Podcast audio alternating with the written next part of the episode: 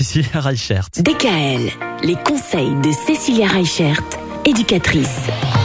On parle d'alimentation cette semaine, Cécilia. Aujourd'hui, la, la partie un peu problématique de l'alimentation, c'est quand on se retrouve avec des allergies ou des intolérances. Alors oui, aujourd'hui, dans le langage courant, la différence entre allergie et intolérance, elle est un peu vague. Ouais. Donc on va déjà rappeler un petit peu quelle est la différence entre les deux. On parle d'allergie quand ça touche au système immunitaire. C'est-à-dire que quand on va avoir une réaction de type éruption cutanée, œdème de quinque, choc anaphylactique, ce genre de choses.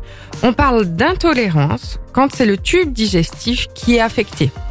Et c'est-à-dire que là, on va avoir des réactions du type euh, ballonnement, diarrhée, régurgitation.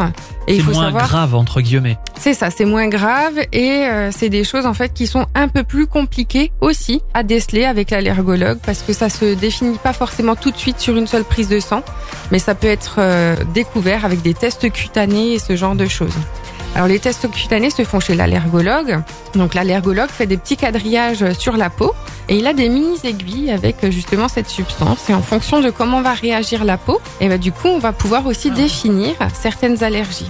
Alors c'est pas forcément que les allergies alimentaires, hein, ça peut être aussi les allergies autres qu'on va pouvoir déceler comme ça.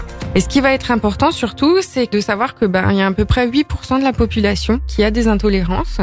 Sauf que ben, on met ça sur le compte euh, de j'ai trop mangé ou c'était le soir ou ci ou ça. Mais à partir du moment où on a des réactions, prenez l'habitude de noter et comme ça voir si ça arrive de manière régulière Récu- ou pas. Ouais, voilà, déjà voir si c'est récurrent, effectivement, et là, commencer éventuellement à se poser des questions. C'est ça. On va revenir à- un peu plus exclusivement à l'alimentation demain.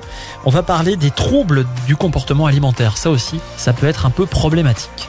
Retrouvez l'ensemble des conseils de DKL sur notre site internet et l'ensemble des plateformes de podcast.